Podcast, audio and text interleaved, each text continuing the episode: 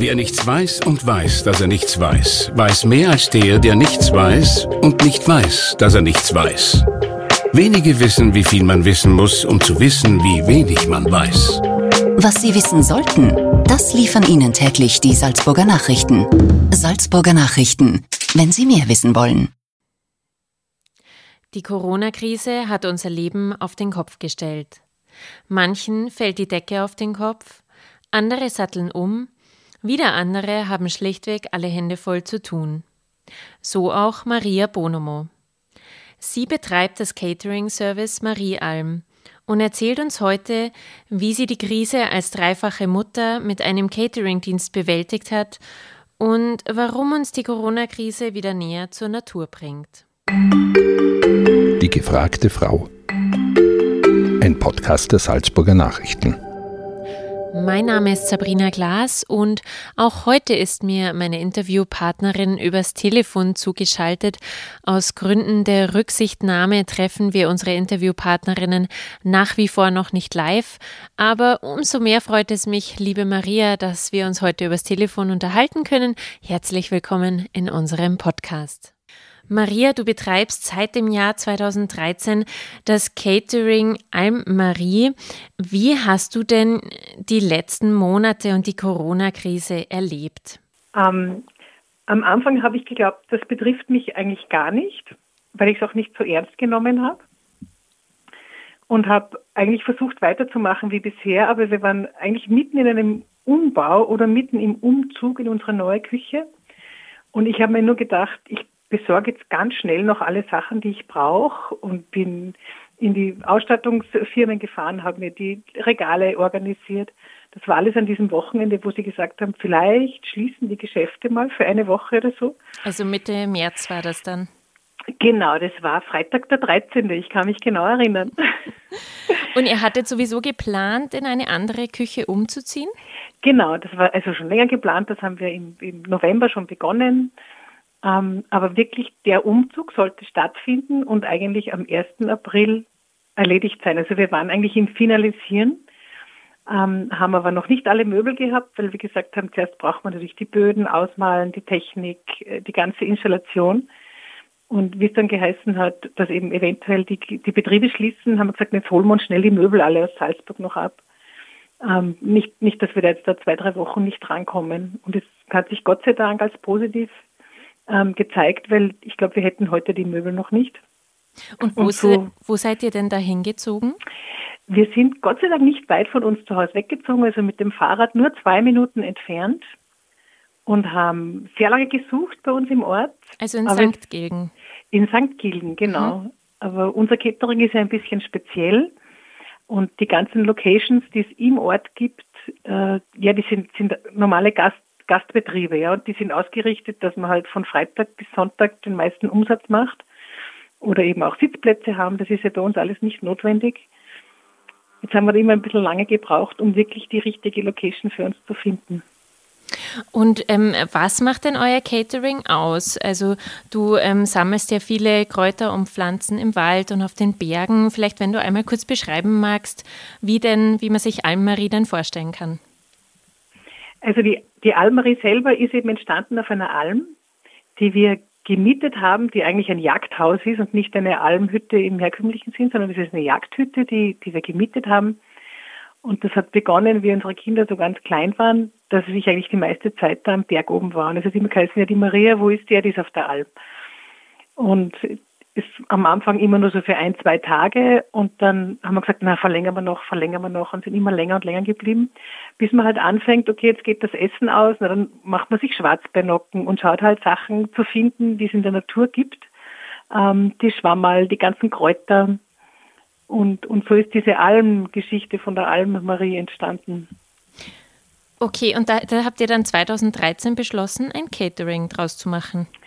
Genau, es kam eine Anfrage über eine Freundin von mir, die gesagt hat, sie macht, es gibt irgendeine Veranstaltung und mit über, über Gesundheit und ähm, gesundes Leben, gesunde Ernährung und sie finden niemanden, der das beketet. Sage ich, ja, gesundes Essen, sage ich, dann macht sie eine gute Gemüsesuppe, eine ganz einfache, gute Gemüsesuppe und einen Salat ähm, und fertig. Und es war aber relativ kurzfristig Und dann gesagt, ja, ich mache euch das schon. Ziemlich blauäugig damals. Ich hatte nichts, kein Geschirr, keine Töpfe. Ich gesagt, ja, das machen wir alles in Gläsern, in so großen Weggläsern. Dann haben wir uns eine ganze Charge Weggläser gekauft von einem Metzger, der geschlossen hat, die mit dem Gummiring und den Klappdeckeln.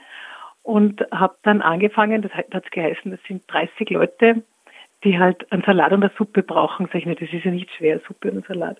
Es sind dann ein paar mehr Leute geworden. Und dann habe ich gesagt, okay, das ist jetzt zu viel, als dass ich das jetzt privat für meine Freundin mache und habe eben dann den Betrieb angemeldet. Und ähm, wie hat sich das dann weiterentwickelt? Du machst ja mittlerweile große Caterings, oder? Mhm. Das war, das war ganz interessant, weil da einige Kunden aus Salzburg als Gäste eingeladen waren, die gesagt haben, das ist ja lustig, sowas Unkompliziertes, einfach nur ein Glas und ein Löffel und eigentlich ist man satt und hat, hat ein gutes Essen und ob ich das für sie auch machen könnte und für die auch. Und jemand hat gesagt, so ein Mittagessen wäre lässig. Und es war eben praktisch, weil gerade bei dieser Veranstaltung ist viel ähm, auch in den Pausen gesprochen worden, sodass die Leute nicht Zeit hatten, zum Buffet zu gehen. Und es war aber eigentlich egal, weil die, das Essen, die Suppe in einem heißen Glas bleibt ja lange heiß mit dem Deckel drauf. Mhm. Ähm, und so sind die Leute einfach dann ähm, später zum Buffet gegangen und haben sich halt nachher die Suppe im Glas geholt oder noch später. Und es war die Pause, glaube ich, hat zwei Stunden gedauert und es hat jeder bis zum Schluss sein warmes Essen gehabt. Mit wenig Einsatz ähm, von großen Küchengeräten, sondern einfach nur ein Glas Suppe damals war das ja und ein Glas Salat. Jetzt hast du quasi vor der Krise schon ähm, relativ viel ausgebaut. Wie ist denn das jetzt während der Corona-Krise entstanden? Du hast deine Küche vergrößert. Ähm, normalerweise haben Zulieferbetriebe ja derzeit einen regen Zulauf. Wie war das denn bei dir? Wie hast du das erlebt? Naja, also die, die großen Veranstaltungen, das hat sich relativ schnell herauskristallisiert. Das waren eben Hochzeiten oder Firmenveranstaltungen, die wurden immer gleich ähm, abgesagt, leider. Das war, ist auch, sage ich einmal, unser Betrieb steht auf drei Beinen. Das sind eben die, die Caterings, wo man für Firmen oder Hochzeiten oder irgendwelche Geburtstagsfeiern kocht. Ähm, und das zweite ist das Mittagessen. Das ist halt immer so mitgelaufen, drei Tage die Woche. Das ist immer Dienstag, Mittwoch, Donnerstag. Und das dritte sind dann die Produkte. Aber eben das große Catering und die Produkte, die sind gleich einmal weggebrochen. Und geblieben sind meine treuen Kunden vom Mittagessen. Und das hat aber zugenommen, nehme ich an? Genau, da sind einige auch weggebrochen, weil eben ihre Unternehmen äh, Homeoffice gemacht haben und die Leute, die in Salzburg arbeiten, die wohnen ja irgendwo in Kuchel oder in Berndorf oder Antering, da konnte ich nicht liefern. Aber andere dafür ähm, sind dazugekommen. Da haben wir halt dann mehr Werbung gemacht oder uns mehr auf die eingestellt und haben jetzt viele neue Kunden gewonnen, interessanterweise viele im ähm, im Gesundheitsbereich, also viele Ärzte oder Zahnärzte mit, mit eigenen Ordis, die halt mittags jetzt nicht mehr in irgendwelche Lokale gehen konnten und sich das Essen holen. Und was musstest du da alles umstellen während dieser Zeit, während dieser Krisenzeit? Hast du das Bezahlsystem umgestellt? Ähm, wie hast du deine Küche verändert? Was hast du denn adaptiert? Ne, dadurch, dass wir wirklich genau umgesiedelt sind mit dieser, mit dieser Küche, also wir haben echt, wir haben zwei Wochen dann gar keinen Umsatz gemacht, weil wir natürlich von A nach B gesiedelt sind. Aber in der neuen Küche war das cool, weil die, weil die einfach wirklich am neuesten technischen Stand ist. Ähm, Hygienerichtlinien mit 120 Prozent mehr als, als gewünscht. Und dadurch, dass wir das Essen ja im Glas haben, jedes extra verpackt, jedes mit einem Deckel, haben wir eigentlich immer schon diesen ganzen ähm, Regeln entsprochen. Also es wird nichts offen bei uns ausgeliefert. Ähm, und vom, vom ähm, äh, praktischen quasi mussten wir fast nichts umstellen, weil wir eh vorher schon alles im Glas gehabt haben mhm. und nicht erst deswegen. Und das war, sage ich mal, ein kleiner Vorteil, den wir hatten ähm, im Vergleich zu Gastronomen, die gesagt haben, ah, wir müssen jetzt auch ausliefern, weil wir sonst äh, keinen Umsatz mehr haben. Die mussten sich da erst drauf einstellen, ja, wie, ausliefern, in welchem Produkt oder in welchem Schachtel, wo verpackt man die ganzen Sachen. Da haben wir einen kleinen Vorteil schon gehabt. Und wie funktioniert das bei dir? Also du lieferst in den Gläsern und auch in kompostierbarem Karton und hast oft auf deiner Website geschrieben, dass man das zurückgeben kann. Funktioniert das denn mit der Rückgabe gut, dass du wieder bei den Leuten vorbeifährst und die leeren Sachen wieder abholst? Also ich muss sagen, zu 99 Prozent funktioniert das super. Und es war eben von Anfang an für mich klar, dass ich es im Glas serviere, wir haben ein paar Sachen probiert, auch so, so Schüsseln, aber das, mir hat das nie gefallen, also aus, aus Pappe zu essen. Oder ich kann auch nicht einmal mit Holzbesteck essen, weil, weil ich das, die, die, der Geschmack im Mund einfach sich verändert. Und Glas deswegen auch praktisch, das ist am Anfang bei uns entstanden, auch durch die Kinder und durch meinen Mann, weil wir viel äh, draußen sind. Und ich habe halt dann eingepackt den Wurstsalat ins Glas und jeder hat sein eigenes Glasel bekommen, damit es halt beim Picknick nicht herumbatzen muss. Und die Kunden finden das auch cool. Es ist sauber, du siehst genau, was drinnen ist. Natürlich hat es den Nachteil, es ist wesentlich teurer, es braucht wahnsinnig viel Platz, weil Plastik kann man super stapeln. Und ich sage, die Rückläufer, ich merke immer nur, wenn, wenn die ersten Erdbeeren reif werden, dann merke ich, aha, jetzt werden wieder Marmeladen eingekocht, dann fehlen ein paar kleine Glaseln. Aber sonst funktioniert das eigentlich tadellos. Und ich habe eigentlich sehr viele Stammkunden, also die jede Woche ihr Mittagessen kriegen einmal das ist immer so ein Austausch. Mm, wie, wie war das denn generell bei dir? Du bist ja Mutter von drei Kindern. Wie hast du jetzt in der Zeit alles unter einen Hut gebracht? Also wie war oder wie ist diese Krise derzeit für dich? Wie erlebst du das? Ja, ähm, in dem Sinn ist es für mich auch eine Krise. Also mein Hut hat sehr viele Löcher natürlich. Also Haushalt, Schulbetreuung, oder auch die Beziehung, mein Ehemann. Es hat, es hat jeder, irgendwo hat immer alles zurückstecken müssen, weil, weil ich da mit so viel Leidenschaft hineingefahren bin mit diesem Projekt, auch neue Küche und dann gleichzeitig Homeschooling. Und da war ich überfordert von der ganzen Technik, die möglich ist oder die die Kinder plötzlich ähm, vorgesetzt bekamen mit dem ganzen Upload, Download, verschiedene Programme und also wir sind oft am Anfang wirklich bis elf oder auch zwölf in der Nacht gesessen und haben versucht, irgendwelche Sachen einzuscannen, die hin und her zu schicken. Das, das war schon schwierig, ähm, gerade am Anfang. Jetzt Waren die Nerven wahrscheinlich manchmal ein wenig ja, blank gelegen? Ja, das schon. Also die Kinder sind eben zwischen acht und 14 und der sieben halt. Die 14-Jährige ähm, die hat schon ihr kleines Netzwerk an Freundinnen, die sich gegenseitig selber helfen. Da weiß jeder schon Bescheid, auch von der Technik. Aber die acht und zwölf, zwölf Jahre Alten, die, die wissen das noch nicht so gut. Und, und auch ich weiß es nicht. Ja, also ich bin ein Computeranwender, aber bei allen neuen Programmen und Passwörtern und ah, ich habe mich angemeldet, wo ist mein Passwort? Mama, ich komme nicht mehr rein das war am Anfang ziemlich, ziemlich herausfordernd, ja. Mm. Und hast du dich auch viel mit deinen Kindern hingesetzt und warst quasi gleichzeitig noch Lehrerin? Also ich muss zu meiner Schande gestehen, ich habe versucht, mich so gut wie möglich da rauszuhalten, weil ich einfach gerade in den letzten paar Wochen durch diese Küchenumsiedlung mir echt wenig Zeit dafür genommen habe. Mhm. Hat, dich, hat sich dein Mann viel darum gekümmert? Genau, Gott sei Dank hat mein Mann da sehr viel abgenommen und ich habe mich halt dann eingeschaltet, wenn die Lehrer mich privat angeschrieben haben und geschrieben haben, liebe Frau Bonomo, jetzt brauchen Sie Ihre Hilfe. Aber und, und wie managt ihr das generell? Also ist dein Mann auch voll berufstätig oder unterstützt er dich in dem Betrieb? Wie handhabt ihr das? Genau, also mein Mann hat, hat eine eigene kleine äh, Firma, er ist selbstständig und hat mir immer schön zugeschaut, wie ich das so herumgekocht habe am Anfang. Und dann habe ich mal eine Anfrage bekommen mit mehreren Leuten. Dann sagt er, ja, sag zu, du kannst das schon. Und wenn es jetzt zu viel wird, ich helfe dir dann schon. Das war immer so sein Spruch. Und natürlich ist es mir dann immer zu viel geworden und er musste mir immer helfen. Aber Gott sei Dank kann er sehr gut kochen, der hat das auch gelernt und kann auch wahnsinnig gut abschmecken. Ähm, und also es hat sich dann schon herausgestellt, dass ich das ohne ihn gar nicht mehr machen kann, weil es einfach zu viel geworden ist. Also bist du quasi sozusagen auch ein wenig seine Chefin?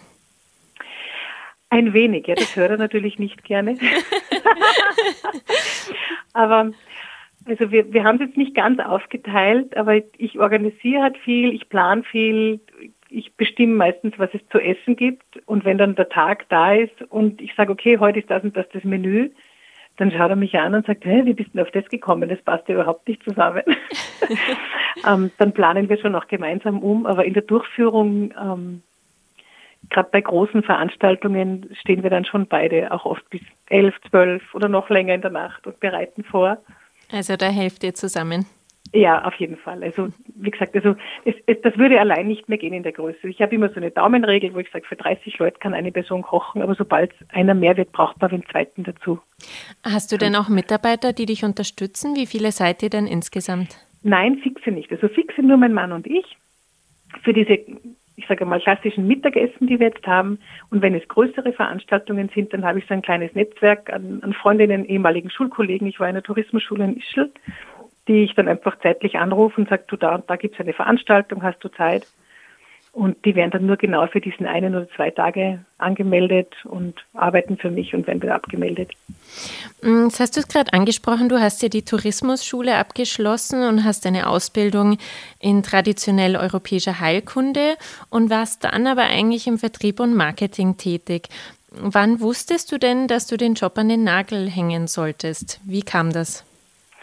Also das kam eigentlich durch, durch meine Kinder. Also ich bin in meinem letzten Beruf eben in Karenz gegangen mit meiner, meiner älteren Tochter, die jetzt 14 ist mittlerweile.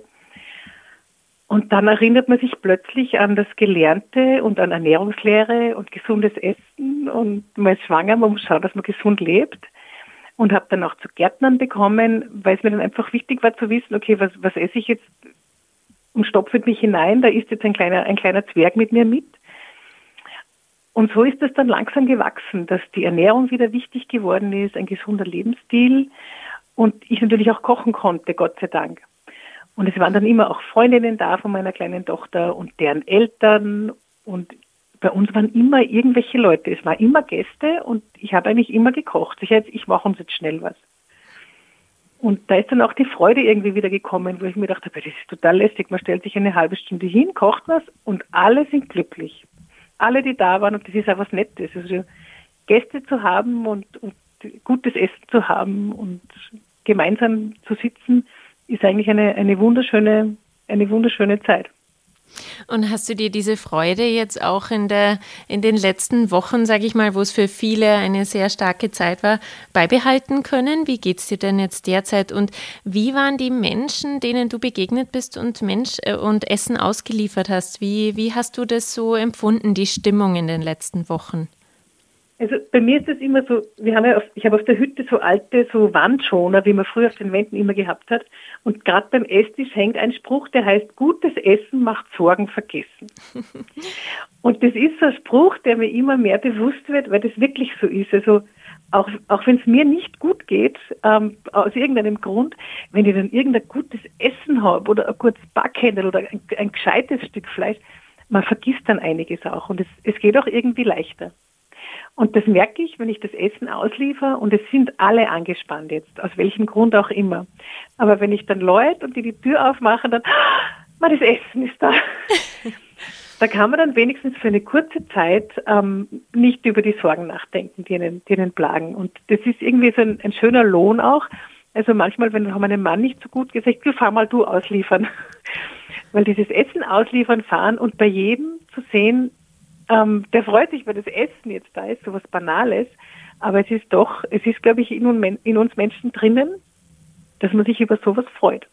Die Freudenmomente des Alltags, die du den Menschen ja. bereitet hast. Auf jeden Fall. Ähm, äh, du verkaufst ja auch, hast du vorher noch angesprochen, äh, eingelagerte Lebensmittel. Zum Beispiel habe ich jetzt gesehen, bietest du an getrocknete Steinpilze oder Honig mhm. von euren Bienen. Mhm. Glaubst du, äh, die Menschen schätzen Selbstversorgung seit der Corona-Krise jetzt wieder anders? Welches Gefühl hast du da? Ja, Selbstversorgung, ich glaube, das würde jeder gerne machen, aber es, es geht einfach logistisch auch nicht, weil es hat nicht jeder einen Garten oder so viel Zeit oder auch die Kenntnis zu wissen, was er wo wann sammelt.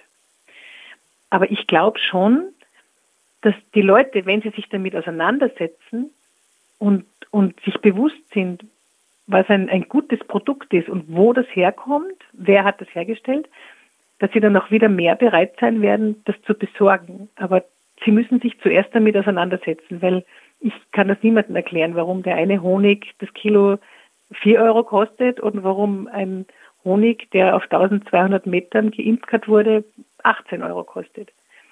Wenn das jemand nicht, sich nicht auskennt oder ein bisschen damit auseinandersetzt, versteht er das nicht und wird halt den 4 Euro Honig nehmen, weil er sich denkt, na Honig ist eh gut, ja.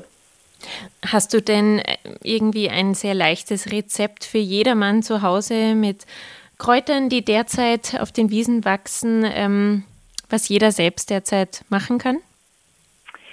Also ich sage immer, also man muss schauen, wo man sammelt. Also bei Wiesen immer aufpassen, nicht am Wegesrand, wo die Hunde herumspazieren, aber wenn man Plätze hat, das Beste finde ich ist einfach ein Butterbrot, ähm, auf das man irgendwelche Kräuter oder auch Blumen gibt und da kann man eh mit ganz einfachen äh, Blumenführern ähm, äh, spazieren gehen. Und ich sage, wenn es nur zwei Brennnesselblätter und ein paar Gänseblümchen sind ähm, oder Schlüsselblumen, die einfach klein schneiden, mit bisschen Salz mischen aufs Brot. Ich, ich glaube, da hat man wesentlich mehr Inhaltsstoffe als mit einem ganzen Häupelsalat, das auf irgendeiner Lösung gezüchtet wurde. Mm. Was nimmst du dir denn generell aus dieser Zeit jetzt noch mit, äh, privat oder beruflich sozusagen? Ähm, ich glaube, dass man auf sich selber gut hören muss. Und wenn man weiß, dass man den richtigen Weg geht und sagt, okay, ich, ich schaue auf mich, ich schaue, was ich esse, was ich, was ich in meinen Mund hineingebe und meinem Körper zur Verfügung stelle an, an guten Lebensmitteln. Also ich bin überzeugt davon, wenn man ein, ein gutes Immunsystem hat und sich gesund ernährt, dass es viel, viel hilfreicher sein kann als, als eine Angst, die man, die man schürt permanent. Und das ist, ist finde ich, jetzt viel zu viel passiert in letzter Zeit. Dass Ängste geschürt wurden? Ja. Ja. Und wie gesagt, also ich, ich glaube schon, dass ein, ein Großteil unserer Gesundheit in der Nahrung zu finden ist. Hattest du denn auch Ängste in den vergangenen Wochen oder Sorgen? Wie ging es dir? Naja, Sorgen, Sorgen natürlich, die, die ganze finanzielle Geschichte, aber ich denke mir, okay, da muss man halt, da muss man jetzt durch und, und das auf eine größere Zeit sehen, das wird sich schon wieder einrenken. Aber wie gesagt, ich, ich kenne niemanden, der, der schwer krank ist.